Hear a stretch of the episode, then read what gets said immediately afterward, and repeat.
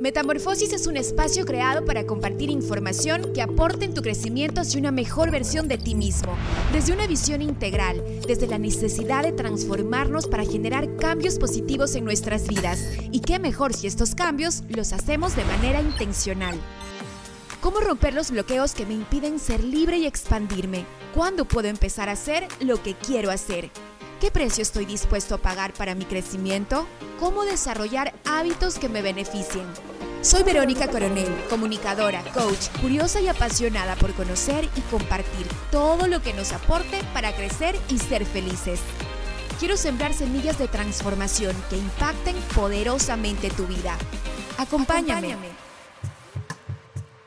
Hola a todos, bienvenidos a el episodio 17 de Metamorfosis Podcast. Hoy estoy muy feliz, como siempre, cada vez que grabo uno de estos episodios me pongo muy contenta por toda la información que vamos a compartir, por los invitados también que tengo en este espacio que siempre nos dejan herramientas o semillas de transformación que nos ayudan a cambiar, a transformar nuestra vida. Ese es el objetivo de Metamorfosis Podcast. Hoy les quiero contar que estaremos hablando sobre un tema que lo he denominado aprender a cuidar y a cuidarte. Y mi invitada es una invitada muy valiosa. Yo la conocí en el mes de noviembre en Cartagena, Colombia. Ella es colombiana. Tuve la oportunidad de conocerla en un bootcamp de facilitación en donde estuve presente y mm, estoy muy feliz porque justamente en este año me certifiqué en facilitación grupal con Conlúdica aquí en Ecuador, conocí a David Fiallo, quien pues me motivó también para ir a este bootcamp de facilitación. Y es ahí donde pude conocer gente muy valiosa y dentro de estas personas Patricia, Patricia es mi invitada, Patricia Álvarez, que ya mismo se las presento. Eh, no tuve el gusto de estar en su taller porque bueno, habían varios talleres y la intención era vivir estos talleres, vivir la experiencia, aprender, absorber herramientas, porque quienes estamos en este mundo de, la facilitación, del desarrollo personal, pues nos nutrimos de estas experiencias para luego integrarlas en la vida y compartir con otras personas a quien también acompañamos o a quienes acompañamos en su camino de crecimiento profesional, personal. Y es ahí como conozco a Patti. Patti dio un taller en este bootcamp. Su taller estaba enfocado en el mundo anímico de las personas eh, su, su, lema o el mensaje que quiso más bien grabar en nosotros era que en la medida que nos tratemos con cuidado, trataremos a los demás con cuidado y nos volveremos agentes de cambio en esta sociedad que tanto lo necesita.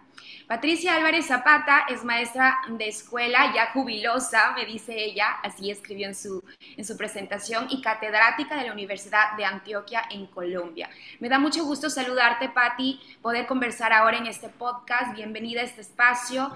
Sé que eres un ser valioso. Eh, todas las personas me han hablado de, de todo lo que lo que representas o de cómo has ido dejando huella en su camino como maestra, como, como amiga y, en estas experiencias. Así que me da mucho gusto tenerte aquí. Bienvenida. Gracias, mi Vero, y a toda la audiencia que escucha ese maravilloso programa de Metamorfosis.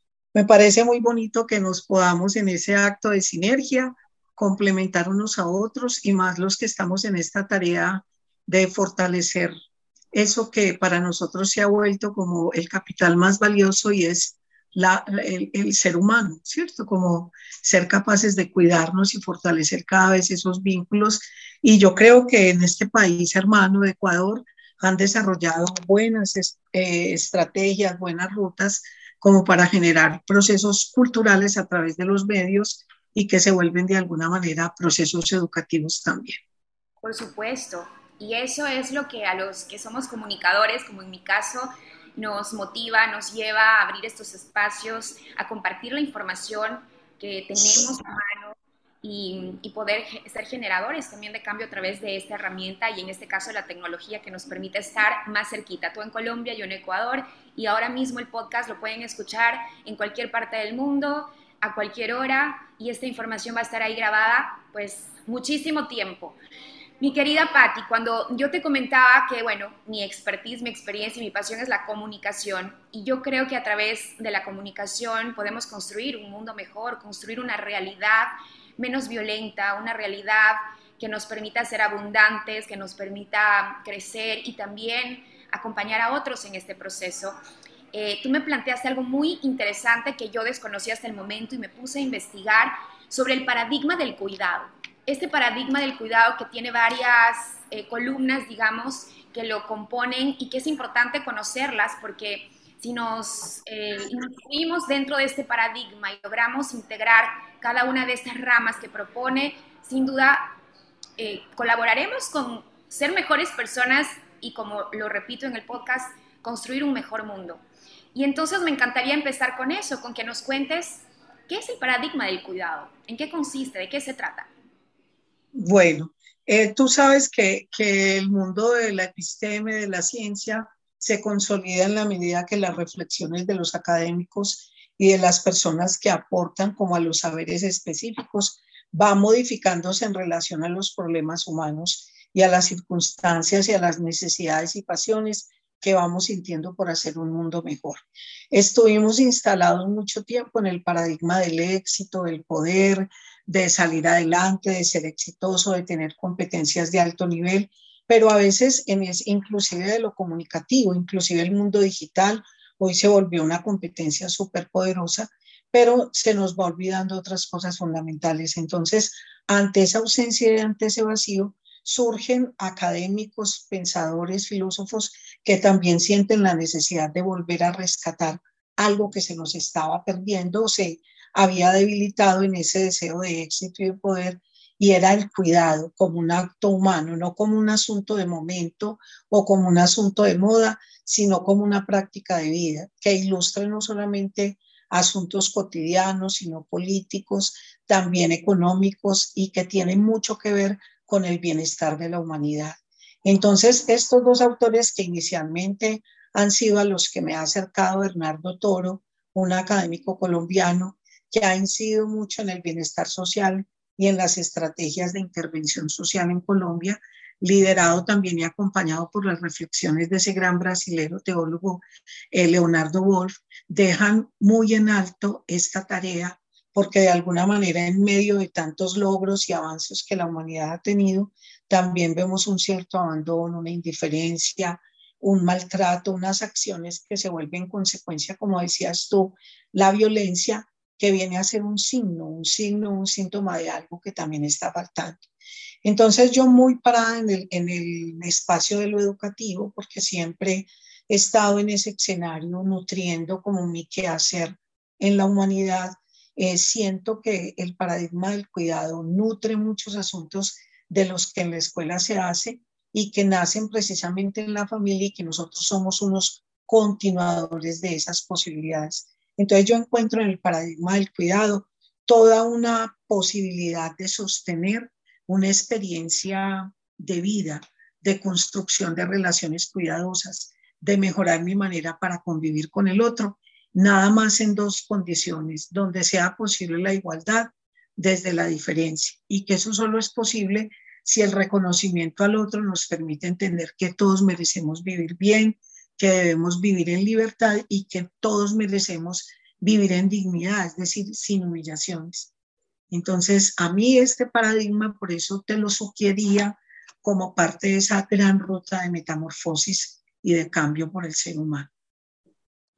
Así es, Patti, y si es que comenzamos un poco a desmenuzar lo que, lo que dice el paradigma del cuidado, ¿cómo aprenderíamos entonces a cuidarnos primero nosotros mismos? ¿no? Creo que ahí radica em, la, la, clave de empezar a cuidarnos a nosotros mismos, porque si nos cuidamos, nos valoramos, tenemos una autoestima en alta, pues podremos compartirlo con los demás. ¿Cómo podemos empezar a, realizar este cuidado. Y me acuerdo también eh, cuando estuvimos en uno de los pasillos del bootcamp, cómo nos regalaste unas plumas, unas plumas que sabes que se me ha quedado tan grabado eso que incluso usé, me fui a comprar estas plumas para hacer una actividad en, en la escuelita de mi hijo, mi hijo tiene seis años, justamente fue hace dos días, y yo no sabía cómo, cómo explicar a los niños de seis años el valor de la solidaridad que yo pues tenía que hablar a ellos y me acordé de lo que tú hiciste con la pluma, me fui al mercado artesanal aquí en Guayaquil, conseguí plumitas y se los di a todos los niños y les hablaba de cómo una pluma tan suave, si te la pasas por el rostro, y ellos, yo les preguntaba, ¿qué sienten? Y decían, es suave, es delicado, es bonito. Y al mismo tiempo les hacía pasar la plumita por el rostro de los amiguitos.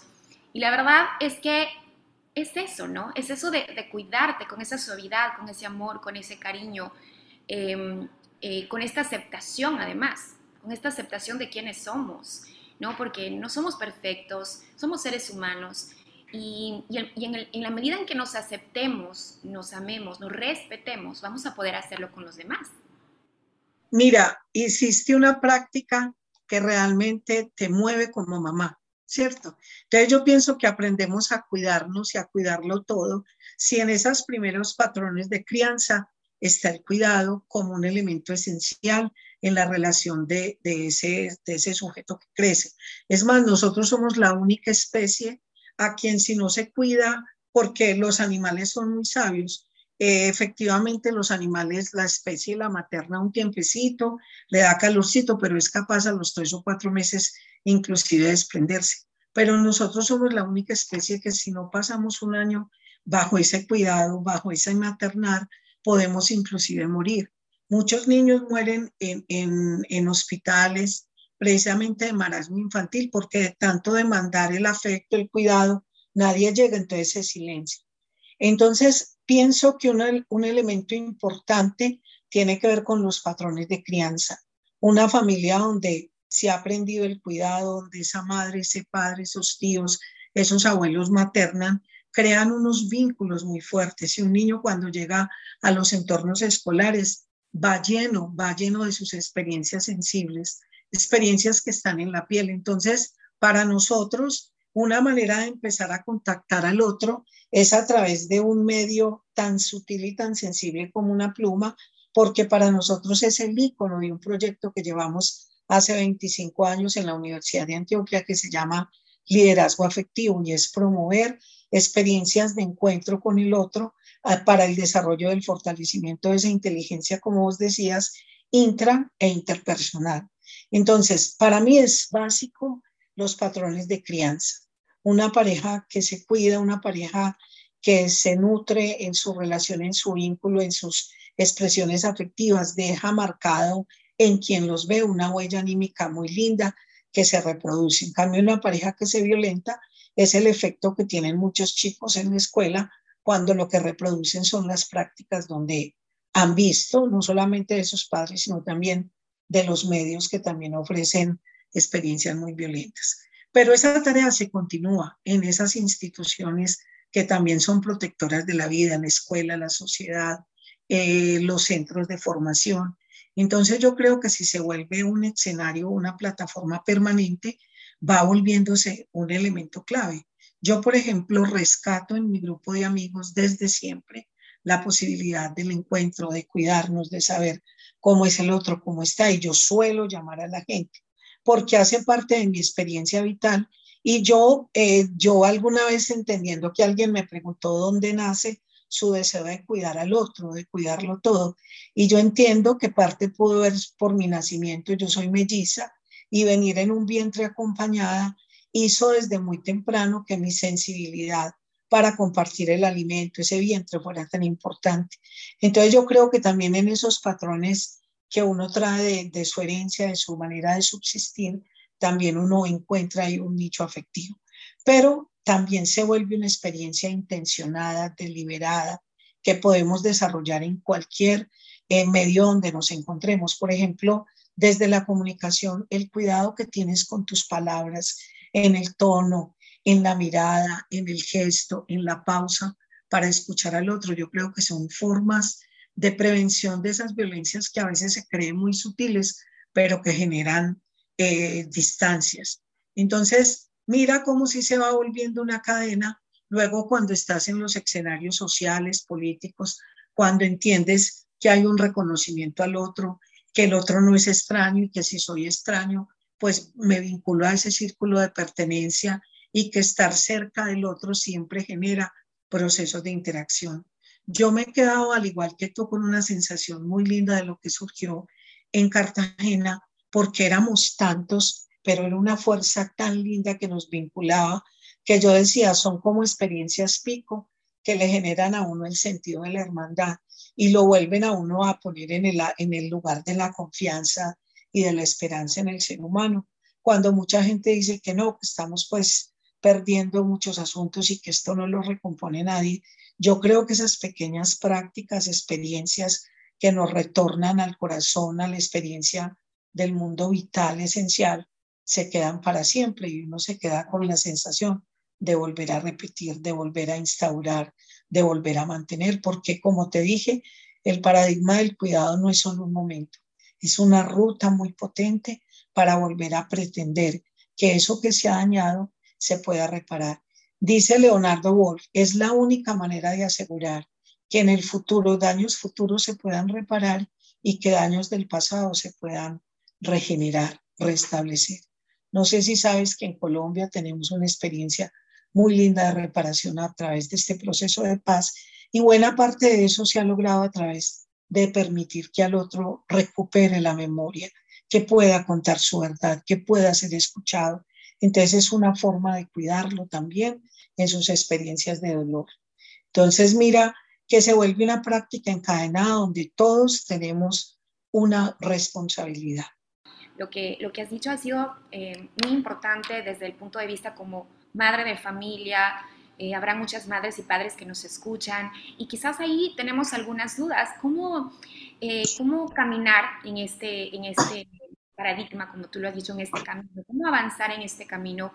Porque si bien es cierto, entendemos el, el, el, concepto de cuidarnos y cuidar al otro, pero asimismo los seres humanos pues somos a veces muy complejos, ¿no? Y en esa complejidad en donde se pueden despertar diferentes conductas, emociones que muchos vienen de estas heridas de la infancia incluso, ¿no? Tú hablaste de, esta reparación, es como ir hacia el pasado quizás, contar la historia y transformarla, transformarla y, y, ver el, valor, el aprendizaje. Y también nos brinda esperanza, esperanza de que aunque estés roto o estés, o pasó algo en tu vida o te lastimaron, eh, siempre hay una forma de, de transmutar eso, ¿no? Y eso nos da esperanza como seres humanos. Y en ese sentido, eh, cómo generamos pensamientos y conductas que nos permitan entrar en esta conciencia o en esta frecuencia, eh, Patti, porque pues quizás para algunas personas esto sea nuevo, quizás recién lo están escuchando en este podcast, quizás recién como que, ay, puede ser como un despertar. Y al mismo tiempo, los que ya estamos dentro de eso, es un avanzar y desafiarnos, porque, porque por ejemplo, habrán personas con las que no te dé ganas de cuidar nada, porque, no sé, quizás no hay empatía, no hay, no hay esa sintonía o quizás mm, lo que te ha dicho no te ha gustado y no sabes cómo, cómo llevar esta relación con cuidado cuando no te sientes bien. Por ejemplo, en ese sentido, ¿cómo, cómo, cómo desafiarnos nosotros mismos para mantener relaciones que sean constructivas dentro de los límites también?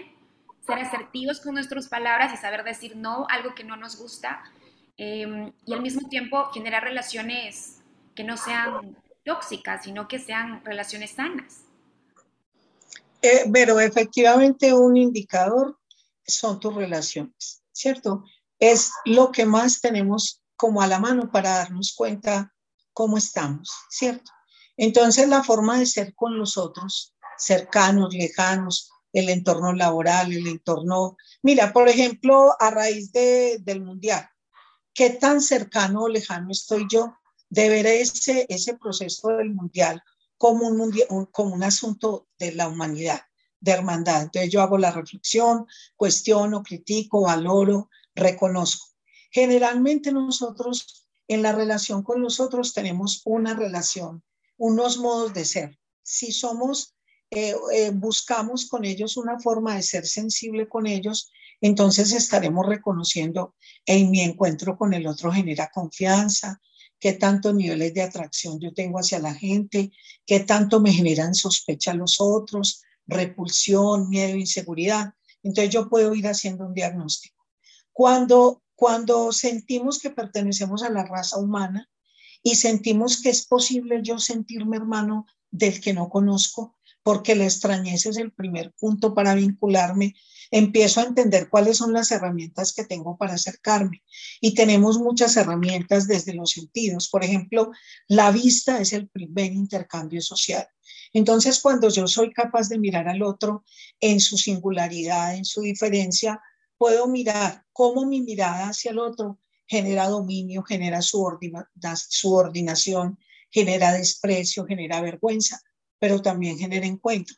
¿Cómo es posible que si tú y yo no nos conozcamos con una sola mirada, una risa que compartimos un ratico, hace como sentir que pertenecemos, como que estamos en el mismo equipo trabajando por el bien común. Entonces, lo que nos permite a todos desarrollar ese sentido de la dignidad nos va ubicando, nos va encontrando. Entonces, yo por eso siento que lo primero que, que hay que mirar es cómo están mis relaciones. También cuáles son las maneras o las las actitudes con las que yo olfateo al otro, cuáles son mis juicios morales, el sentido que tengo para discriminar al otro, para generar menosprecio, pero también cuál es mi, mi afectación por el gusto de conocer a otros. Mucha gente dice, ah, no, es que a mí no me interesa ser amigos, pero es que el otro está ahí, no necesita solamente que seas amigo, sino que le generes en un encuentro la posibilidad de que se sienta cuidado, que se sienta reconocido, que se sienta que pertenece. Desde mi postura humanista, esa es una de las herramientas con las que yo más trabajo y es sentir o generar a través del encuentro con el otro procesos de inclusión y eso es lo que me ha llevado luego a entender por qué sobre la base de buenos procesos de inclusión podemos mantener vínculos, podemos generar procesos saludables, podemos generar entornos empáticos y eso no se hace de la noche a la mañana. Tenemos el oído, participamos de un mundo sensorial y a través de lo que oímos del otro. El otro no es apreciado nada más solamente por su, su experiencia corporal, sino por su palabra.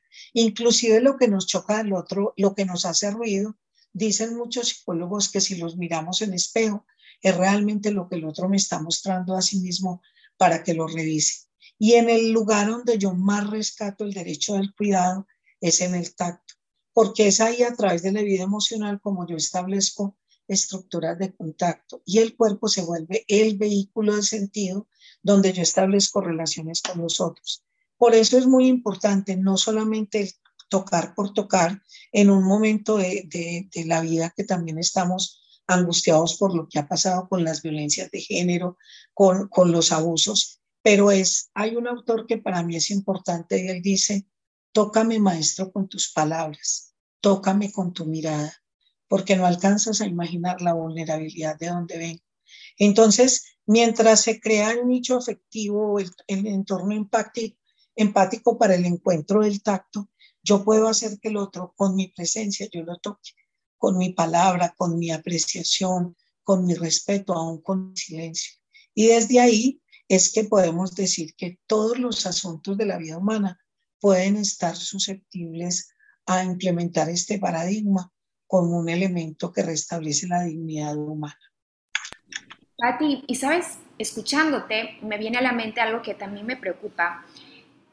Un poco lo que nos hablas es como tener esta más conexión como seres humanos, incluso a través de los sentidos, como lo fuiste mencionando, la riqueza que podemos encontrar ahí para crear estas conexiones, esta empatía.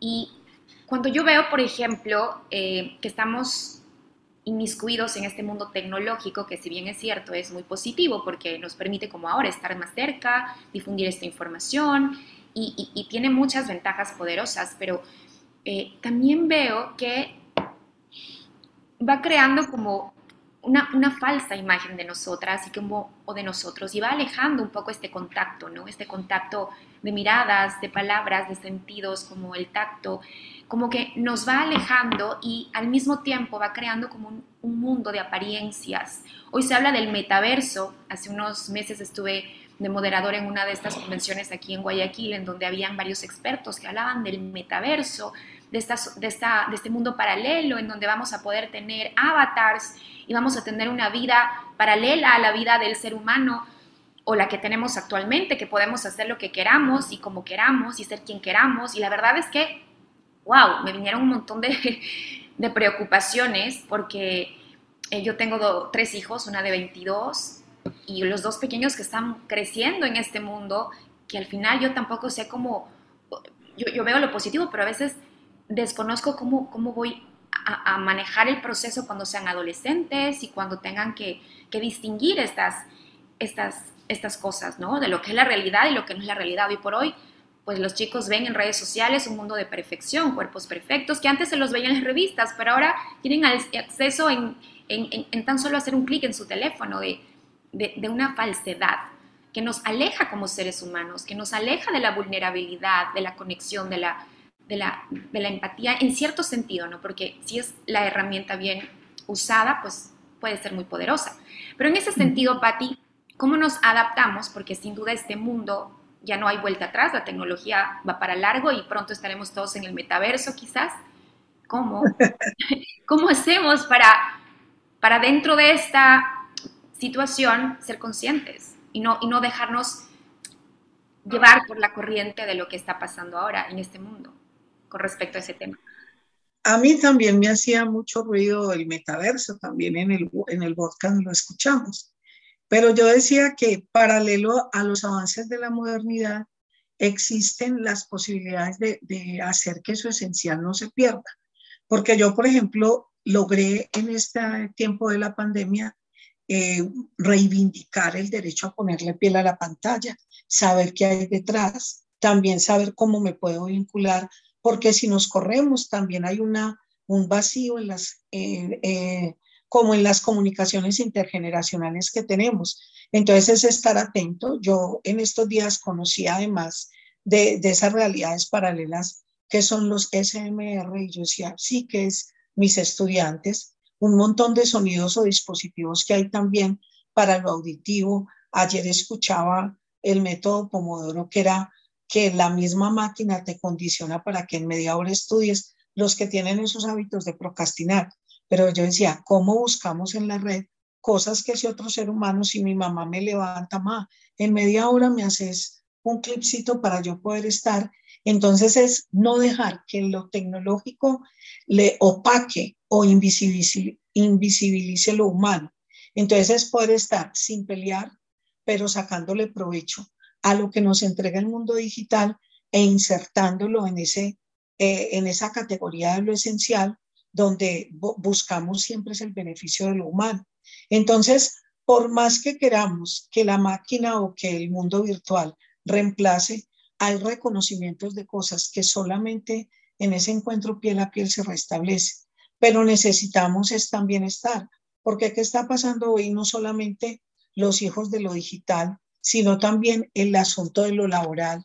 En muchos de mis, de mis intervenciones con adolescentes decía es que nosotros somos una generación eh, huérfana de padres vivos, porque no están, no, ¿dónde están los padres vivos?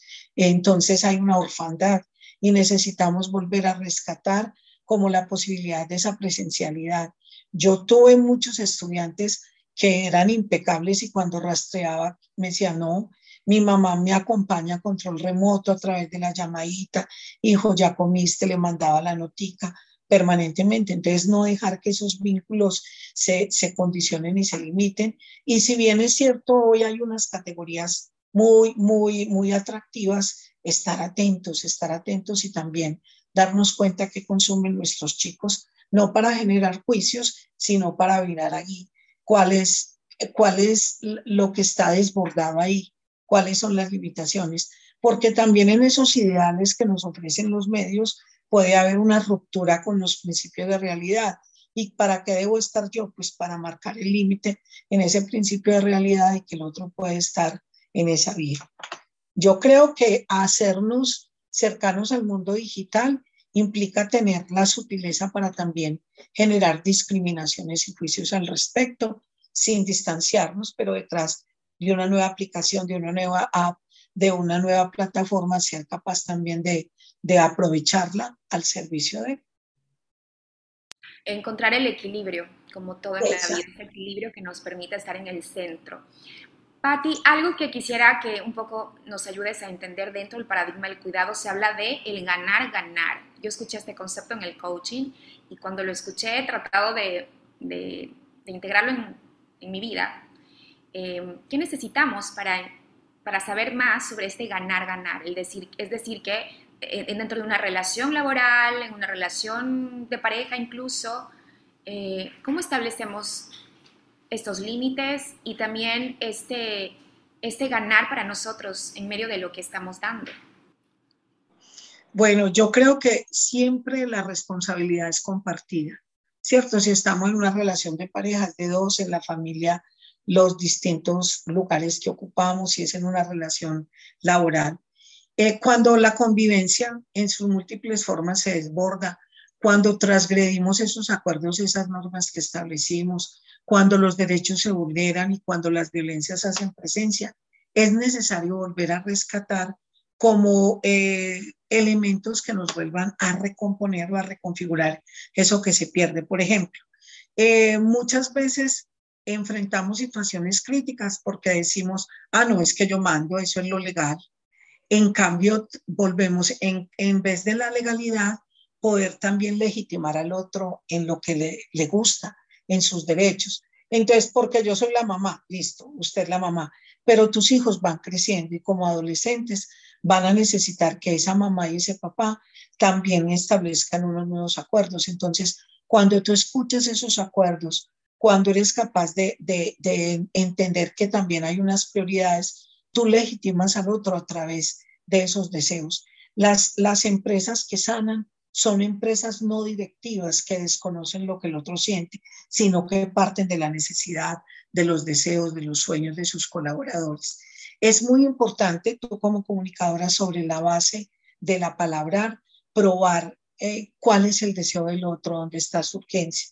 Siempre seremos sujetos de la interpretación, pero sobre la base de una buena comunicación establecemos unos, unos pilares muy potentes. Es muy importante para lograrlo todo esto responsabilizarnos, es decir, qué me compete a mí, qué te compete a ti. Y finalmente, negociar para reparar, para restaurar, para acoger, en vez de castigar, porque ya sabemos por todos los medios esos paradigmas antiguos en los que nos educamos, en los que vivimos en una sociedad sancionatoria, todos los problemas que ha generado. Entonces, yo pienso que en esto de legitimar al otro, ser capaz de acordar, establecer acuerdos, escucharlo en su legítima demanda, es decir, cuál es su necesidad, cuál es su condición, eh, responsabilizarme de lo que me compete y lo que no, y negociar. Son tareas como podemos alcanzar nuevas formas que para nosotros desde la escuela se decía nuevas formas de justicia social. Y yo creo que están presentes en todos los lugares.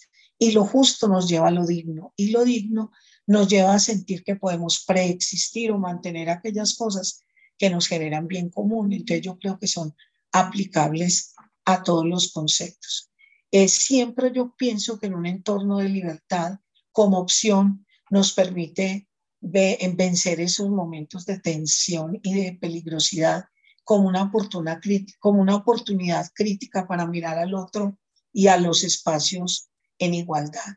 Todo el mundo habla de la otredad, pero no entendemos que es un viaje incierto que tenemos en cada encuentro, porque siempre tendremos evocado situaciones de desencuentro y de conflicto. Y en la manera como lo resolvamos, vamos recuperando herramientas desde el yo para ser capaz de enfrentar cada vez que sintamos mejores posibilidades. Yo creo que a ti en tus espacios laborales lo que más te ha hecho fuerte no son las experiencias exitosas, sino la manera como has tramitado, gestionado los distintos conflictos, porque ahí es donde uno siente como que cada vez, eh, Foucault lo llama muy bonito, como dispositivos del yo, que son esas herramientas que yo recupero en mí para que se vuelvan herramientas de vida. Qué hermoso, Patti, qué linda, qué lindas palabras que nos has dicho porque nos dejas con información muy, muy poderosa que por supuesto hay que, ojalá se repitan este podcast y lo escuchan, no duden en volver cada vez que sea necesario, porque creo que es, es necesario recordarnos, ¿no? Recordarnos siempre, pues cada quien tendrá sus prácticas para encontrar este, este, este centro, eh, cada quien tendrá eh, su propio camino personal para eh, descubrir o, desarrollar herramientas desde el yo, como tú lo decías, de hecho, yo pues soy una practicante de, la filosofía del yoga, estoy dentro del yoga hace algunos años Y justamente el yoga habla de esto, ¿no? La filosofía del yoga habla de cinco llamas. Y una de sus llamas es la no violencia, el no hacer daño. Se llama ahimsa, que en sánscrito significa ano y himsa significa daños. Y una manera de, practicarlo, integrarlo en la vida es justamente relacionado al paradigma del cuidado que dices, es practicar la amabilidad, la aceptación y el perdón tanto contigo mismo eh, como con los demás. Y cuando reflexionamos sobre estos temas, cuando em, nos tomamos el tiempo de, integrarlos, de, releerlos y de practicarlos, es cuando pues vamos encontrando esta neutralidad, encontrando respuestas y, pensamientos que sean coherentes con, con, lo que sentimos y con lo que vamos a hacer ¿no? en, cualquier espacio en donde estemos. Patti, de verdad ha sido muy enriquecedor este espacio, te agradezco mucho por tu tiempo, ¿sí? por toda esa, esa, esa luz que transmites, ¿sí? muy lindo todo lo que nos has dicho, te agradezco muchísimo. Si alguien quiere conocer más sobre ti, eh, no sé, yo sé que tú eres catedrática, sin embargo, no sé si tienes redes sociales, donde podemos saber un poco más de lo que haces, de tu trabajo, para para seguirnos nutriendo de esta información? Bueno, yo tengo eh, eh, poquito con las redes sociales, porque como siempre me he movido en el campo educativo, pero varios amigos me han hecho como el llama esto. si tengo un Instagram, lo voy a organizar y te lo envío para que lo compartas, porque realmente alguien me decía, un alumno, profe, lo que usted nos da le puede servir a tanta gente en otros lugares. Yo la animo a que hagamos contenidos educativos y yo le dije, bueno, vamos a hacerlo en ese deseo, pero también, como te digo, estar en una condición de júbilo es permitirme ir tan despacio que me parece tan rico como la palabra. Y por eso eh, te lo voy a compartir, pero quiero dejarlos con esta motivación de Octavio Paz. Si me permites, se las leo desde mi corazón. Dice, nunca la vida es nuestra, es de los otros. La vida no es de nadie, todos somos la vida, pan de sol para los otros. Los otros todos que nosotros somos. Soy otro cuando soy. Los actos míos son más míos si son también de todos. Para que pueda ser, he de ser el otro, salir de mí, buscarme entre los otros. Porque los otros que no son si yo no existo, son los otros que me dan plena existencia. Entonces, gracias por existir, porque si no existiera ese otro que nos permite una interacción humana, también estaríamos vacíos en la entrega. Entonces yo, para mí se ha vuelto súper importante cada encuentro humano, así genere, sea con los extraños o con los cercanos, permitir que sea lo más impecable posible este tránsito que a veces puede durar un día, una hora o un pedacito de vida cuando me monto, por ejemplo, en un metro, que casi no, no lo vivo aquí, porque no, no tengo tanta esa necesidad, pero a mí me parece tan bonito ir en el tráfico público y poder generar un gesto bonito de empatía en el otro. Entonces me parece chévere y te sigo como alentando a que inspires con esa alma tan limpia y tan linda esta posibilidad comunicacional, porque realmente a través de la palabra legitimamos al otro. Qué lindo, Patti. Y sabes que si el, yo estoy en esta práctica de agregar valor a las personas que, que, están en mi vida y que conozco día a día, ese agregar valor es, es importante y lo podemos también hacer de manera intencional. Em, cada quien tiene su proceso personal. Yo no crecí pensando esto, pero lo he ido aprendiendo y lo he ido integrando y lo sigo integrando y es así como voy encontrando gente como tú que también lo hace parte de, su día a día y eso me motiva, me inspira y sé que estoy en el camino correcto. Gracias Patti por todo eh, lo que nos has compartido. Nada más para concluir, bueno, desde hoy lo voy a hacer contigo. ¿Tú qué libro puedes recomendar a toda la comunidad de Metamorfosis Podcast que a ti te ha ayudado a transformar tu vida, a cambiar pensamientos, creencias? y que podría ser de, mucha utilidad para quienes nos escuchan? ¿Algún libro, algún autor que se te venga ahora a la memoria? Bueno, a mí me ha parecido muy interesante el trabajo del Dalai Lama eh, sobre la alegría. Es un trabajo bien bonito que lo comparte con, con otro inspirador del premio Nobel. Dos, un locutor los mira por espacio de un tiempo, creo que en Nueva York, y ve que ellos no paran de reír en un día que lo sigue, lo sigue y dice, yo necesito saber sobre qué ustedes conversan. Entonces me parece que la alegría es un elemento clave a rescatar en nuestras interacciones, porque me decían muchos los estudiantes, profe, están charros, ustedes en la sala de profesores se ríen, se ríen, pero cuando van a clase se ponen como una coraza. Y yo decía, es tan bonito encontrar la gente que ha hecho de la alegría también un tributo al otro. Entonces ese es el primero que recuerdo. Pero también en varios podcasts que hay de Dalai Lama, ahí encuentras muchos regalos para el alma. Y ahora un libro que ahora que te decía, en esa necesidad de mirar qué es lo que ha pasado transgeneracionalmente que me ha hecho ser una persona, por ejemplo, distanciada o egoísta o temerosa. Eh, hay una película en Netflix que se llama Mi otra yo y ahí hay un texto muy valioso que recomiendan que se llama Este dolor no es mío. Entonces, como a veces en esos asuntos transgeneracionales vamos encontrando las raíces de muchos asuntos que nos hacen generar eh, situaciones críticas de violencia, de distancia, para entender dónde nacen y poderlas reparar. Entonces, y me, he vuelto muy adicta a los podcasts porque creo que en un mundo también mientras duermes puedes escuchar buenas producciones. Me ha parecido muy lindo quienes están en ese camino porque es un contenido muy bonito que también está al servicio de todo. Nada menos hoy me levanté con uno que me referenció ayer una amiga que es de un escritor colombiano que se llama Perderlo Todo. Y están haciendo una lectura del libro en voz alta y varios actores de, del país en sus locuciones pues bonitas de una voz y un tono. Y te juro que llevo tres horas fascinada. Me lo paré para venir a tu encuentro porque realmente también encuentro que son formas de nutrir eso que somos en esencia.